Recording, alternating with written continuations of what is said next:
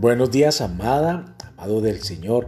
Preparen sus corazones para esta semilla de la palabra de Dios que nos envía día a día. La semilla de hoy se titula Ya ha empezado a llover. En Joel capítulo 2, verso 23 nos dice, Vosotros también, hijos de Sión, alegraos y gozaos en Jehová, vuestro Dios, porque os ha dado la primera lluvia a su tiempo y hará descender sobre vosotros lluvia temprana y tardía como al principio. Se avecina una inundación espiritual. Dios lo ha prometido.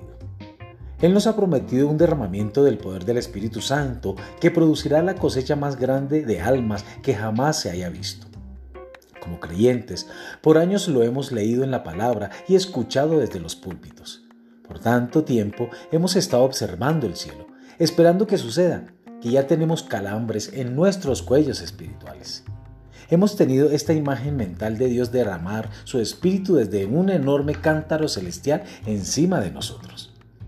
Pero ¿sabe qué? Hemos estado mirando en la dirección equivocada. Los cántaros que Dios usará para verter su poder están aquí en la tierra. Jesús lo explicó de esta manera en Juan capítulo 7, verso 38. El que cree en mí, como dice la escritura, de su interior correrán ríos de agua viva. El torrente del tiempo final que hemos estado esperando va a estar compuesto de aguas vivas que se derramarán de los creyentes.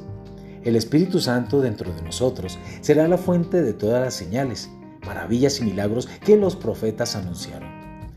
Cuando comencemos a orar con fervor la oración de intercesión, el derramamiento de ese poder comenzará a fluir.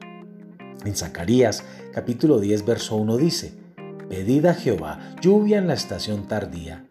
Jehová hará relámpagos y os dará lluvia abundante y hierba verde en el campo a cada uno. Nuestras oraciones intercesoras son las que liberan el gran derramamiento del Espíritu Santo de Dios. Al comenzar a unirnos y a clamar a Dios, los ríos de agua viva en cada uno de nosotros se unirán y llegarán a ser una inundación de poder espiritual en la tierra. Así que pida y ore por una fuente y una fuerte inundación del Espíritu Santo. Interceda por el derramamiento. Haga de este diluvio el poder espiritual una prioridad en su vida de oración. Gloria a Dios, ya empezó a llover. Amada, amado, sea una fuente de vida para esta humanidad. Dios les bendiga en esta mañana.